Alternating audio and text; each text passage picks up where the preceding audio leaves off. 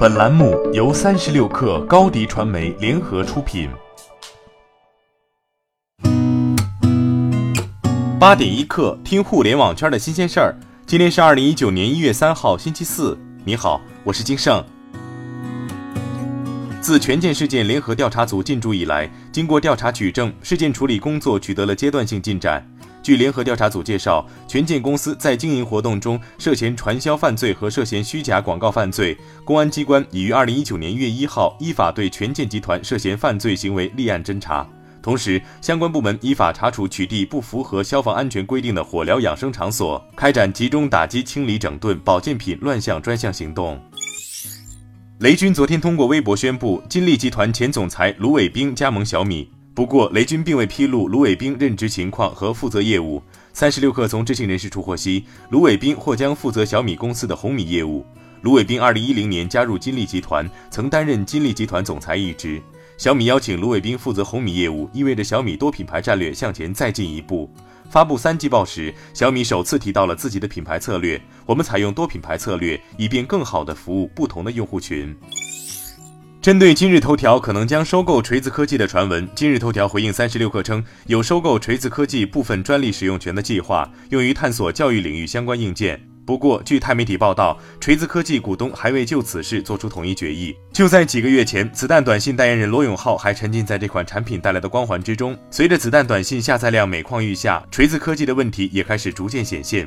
从十月份开始，关于成都、上海等团队解散、资金链紧张、裁员、罗永浩卸任 CEO 等负面新闻不断。阿里巴巴集团昨天宣布，阿里体育将与阿里大文娱相关板块进一步打通。对于阿里大文娱板块来说，与阿里体育的全面打通将为自己增加在优爱腾竞争中的筹码。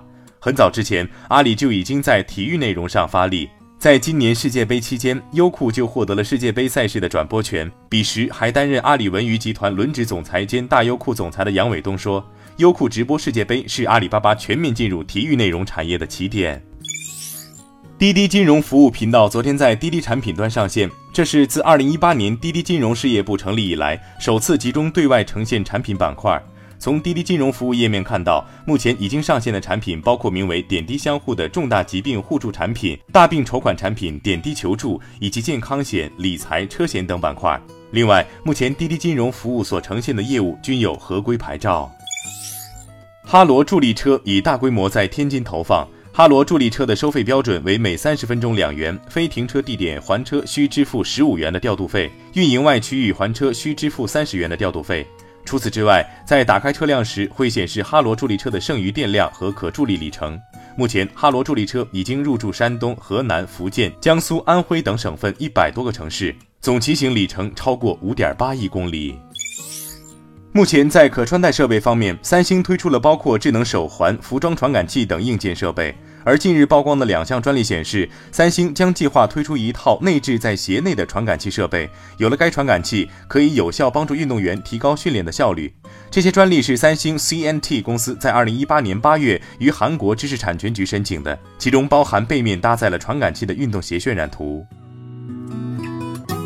八点一刻，今日言论：菜鸟 CTO 古雪梅说，二零一九年 IOT 将成为最重要技术趋势，将决定未来五到十年的物流业竞争格局。在 IOT 的连接下，物流行业将迎来新的黄金十年，成为推动商业升级变革的关键基础设施。